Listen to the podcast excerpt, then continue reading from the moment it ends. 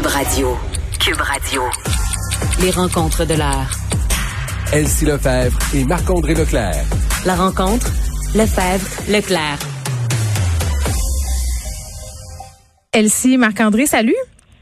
Bonjour Geneviève. Bon, je voulais qu'on fasse un petit retour euh, sur le point de presse qui a eu lieu hier euh, à 16h30. Valérie Plante euh, qui s'est pointée devant les médias avec son candidat Will Prosper. On, en avait parlé hier, c'est pour ça que j'étais curieuse de vous entendre sur l'issue de tout ça parce que moi, quand quand quand on nous a annoncé ce point de presse là, j'étais persuadée que Will Prosper allait venir nous annoncer qu'il se retirait à la course de la course pardon à la mairie de Montréal-Nord, Marc-André. Oui, effectivement, c'est ce qu'on aurait pu euh, normalement euh, présumer, mais euh, Madame Madame Plante a décidé de, de, garder M. Prosper dans son équipe. Euh, j'ai pas changé vraiment mon point de vue. Je pense vraiment que M. Prosper, ça va être très difficile de se rendre jusqu'au 7 novembre. Et je pense que c'est lui-même qui va sentir cette pression-là. Euh, puis une pression des fois qui est directe ou indirecte de ses pairs, des, des mm. autres membres de l'équipe de Mme Plante. il va dire ben tant qu'il y a un boulet, je vais rentrer à la maison parce que j'ai pas été convaincu là, par la, la, la, prestation de Mme Plante et M. Prosper lors du PIA lors de leur euh, point de presse. Elsie, pourquoi tu penses que Valérie Plante persiste et signe et continue de se montrer solidaire de son candidat vedette? Ben, dans le fond, c'est que on va, on vient chercher les racines du projet Montréal, qui est un projet, un parti très militant puis donc qui est enraciné là, dans sa base. Et puis Will Prosper, c'est tout ce qu'il incarne. Donc, euh, on le sait, là, toutes les mobilisations euh, antiracistes, euh, contre la discrimination systémique. Donc, Will Prosper là, est une figure très, très connue de ces mouvements-là. Il est très mobilisateur et donc incarne ce que Projet Montréal veut, ben, veut transparaître dans, dans la population. Mais en même temps, c'est un pari vraiment risqué. Moi, je suis assez d'accord avec Marc-André aussi. Euh, les élections municipales vont être déclenchées là, euh, à la mi-septembre. Donc, on a encore du temps. Puis moi, je pense qu'on n'a pas fini d'entendre parler de ce dossier-là. On a vu les policiers aussi qui ont dit, bon, euh, on est, tu sais, sont, sont, sont, vraiment surpris de la situation. Donc, il y a encore des informations qui vont couler. Puis une chose qui n'a pas été dénouée hier, c'est que dans le point de presse, M. Prosper a dit qu'il n'avait pas communiqué d'informations à son à son ami d'enfance qui était associé aux gangs de rue et donc possiblement accusé de meurtre. Et puis qu'est-ce que qu'est-ce qui s'est discuté? Donc ça reste ça reste sous-jacent. Mais c'est nébuleux. Euh, ben c'est ça. Puis donc la pression va être forte, mais en même temps c'est un pari euh, c'est un pari que Mme Plante prend. Peut-être que ça va ça va lui rapporter parce que le, le, fait que ça fait 22 ans qu'il a droit à une deuxième chance, etc. Donc ça ça parle aussi à la population. Puis Denis Coderre, en terminant, ben, lui a été beaucoup plus ferme. Donc, euh, on a revu le, le Denis Coderre euh, qui plaît ou qui plaît pas. C'est. Et je pense que le fait qu'il peut pas changer, c'est au-delà de savoir si c'est une erreur. On, peut tout avoir sur notre échelle d'erreur. C'est une erreur à zéro ou à dix? Chaque être humain peut regarder ça, chaque Montréalais peut regarder ça, chaque Québécois peut regarder ça, puis mettre un niveau différent. Mais ce qui ne change pas, c'est la façon que M. Prosper a quitté la GRC et les explications qu'à un moment-là, il a données. Oui, son mensonge qui a duré sur des années.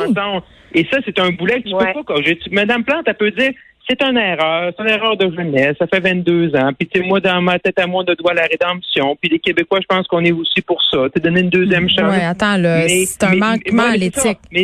C'est ça, mais là, c'est un manquement à l'éthique, puis en plus, tu as menti sur les façons que tu quittes, parce que tu dis, moi, je me sens pas à l'aise, je suis plus du type de, de, faire des documentaires, ben là, t'as peu, là t'as vraiment là, tu sais, euh, emballé une réalité qui était pas ça là. Ben, j'étais à la même place que vous. On a maquillé un peu. Euh, mettons qu'on a, mm-hmm. on a fait, on a fait un, je vais dire, je vais faire un, un, narratif euh, qui est quand même très différent de la réalité.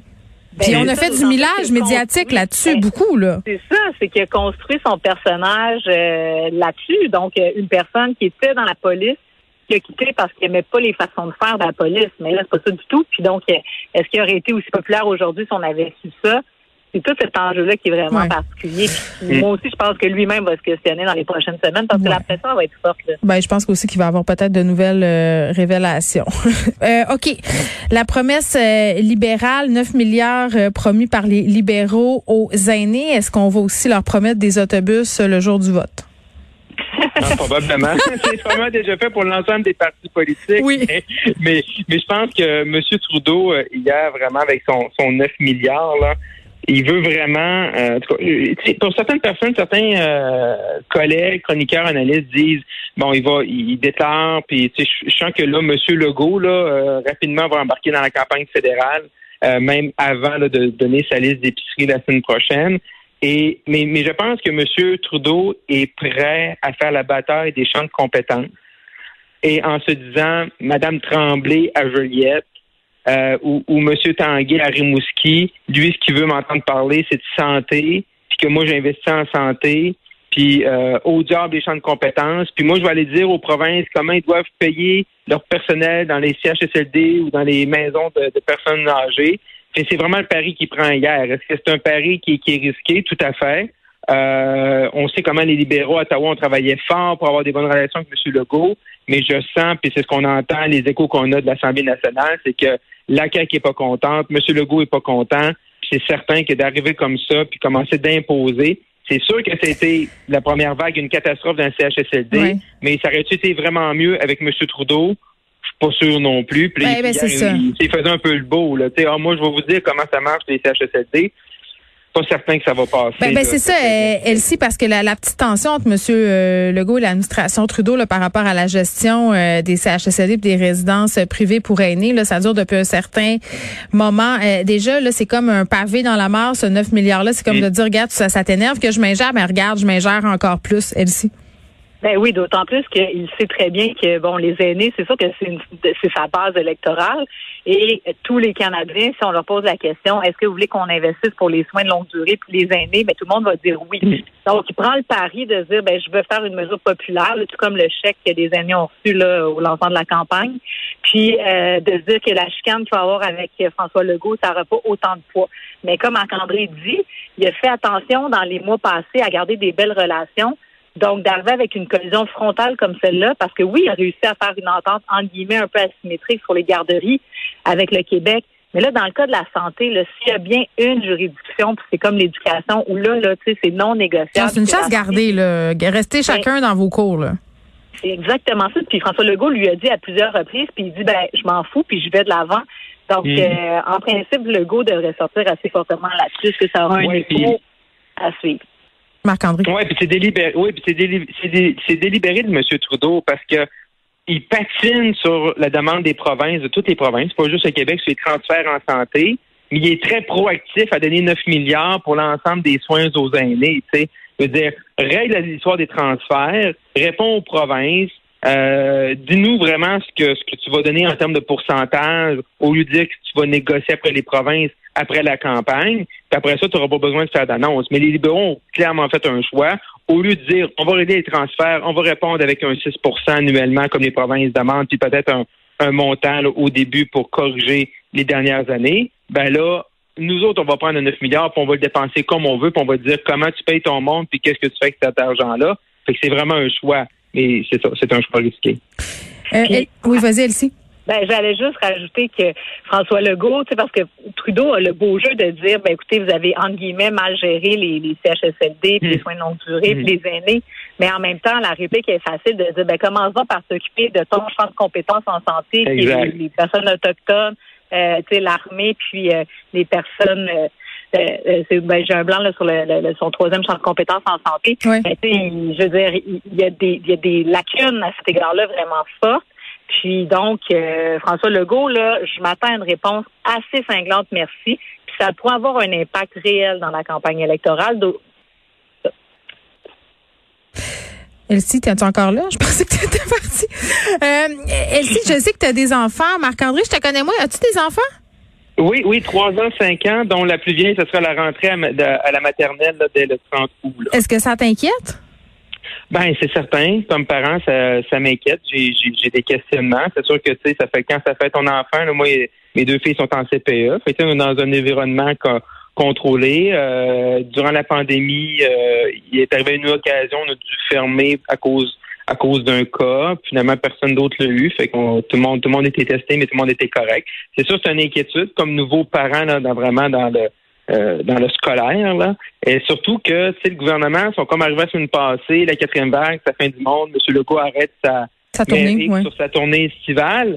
mais c'est quoi le plan pour cet automne? Puis c'est un peu ça qu'on entend des différents groupes. C'est quoi le plan? Qu'est-ce qu'on fait? Le masque, on sait pas trop. Euh, si un jeune qui a un, si un jeune, mettons, qui a un cas, est-ce qu'on retire tout le monde? Qu'est-ce qui arrive avec les, les, les enseignants? Fait qu'il y a beaucoup d'inquiétudes présentement. Puis là, le, le, le, temps file. Là. On est le 20 août ce matin. Là. On sait pas trop ce qu'on s'en va. Fait que c'est comme si le gouvernement, au début juillet, avait fermé les fermé le bureau, fermé la lumière. Là, ils sont revenus à mi-août. Ils ont fait Oh mon Dieu! la COVID est là, le Delta est là. Ouais. Fait que là, on ne sait pas quoi faire. la semaine prochaine, là, autant sur le détail sur le passeport vaccinal que sur le reste, ça va, ça va débouler. J'ai reçu la lettre, euh, j'ai reçu la lettre sur les procédures à suivre pour la rentrée scolaire euh, il y a quelques minutes à peine. On est à ah. deux jours de la rentrée.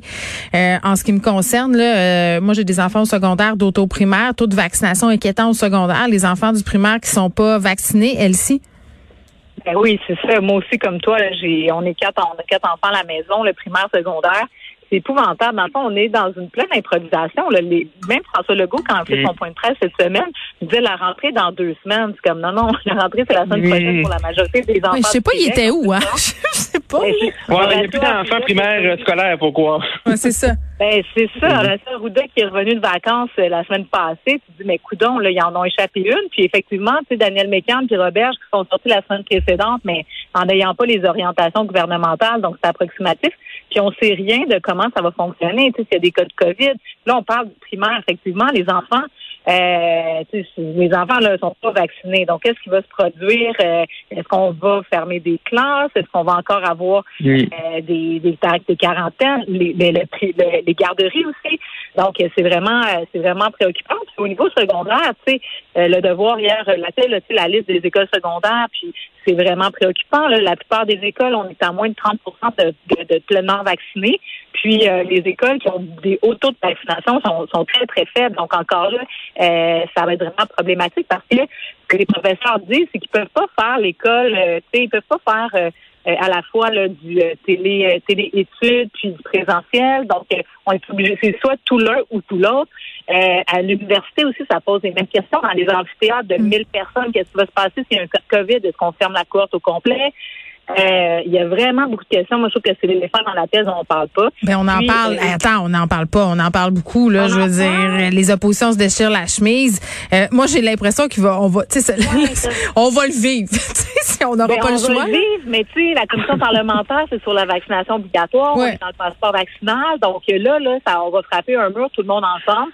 Puis, le mur, on aurait pu. Euh, j'ai envie de, j'ai envie de finir le segment en disant, tu sais, euh, euh, on paraphrase un peu un tueur si proche là quand ils disent auriez-vous pu le voir venir là en parlant du meurtre? Ben je pense qu'au niveau de ce qui va se passer dans les écoles, on aurait pu le voir venir depuis des mois, puis on, a préféré attendre. j'ai, en tout cas, moi, j'appréhende cette rentrée scolaire là. J'ai pas la même naïveté que j'ai eue l'année passée. Le variant Delta, c'était peurant. J'ai l'impression qu'on va s'en reparler bien assez vite la semaine prochaine. Elsie Marc-André à lundi. Merci à lundi. Bye bye.